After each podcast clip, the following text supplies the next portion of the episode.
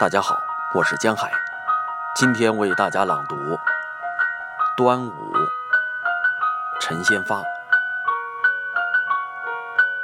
一地硫磺，正是端午天气。我的炉顶清空了，堂前、椅上干干净净。两阵风相遇。有死生的契约，雨水赤裸裸从波漆的朱栏滑下，从拱桥之下离去。那时的他们，此时的我们，两不相见，各死各的。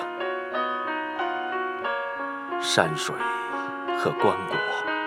所蒙受的衰老经不可名状，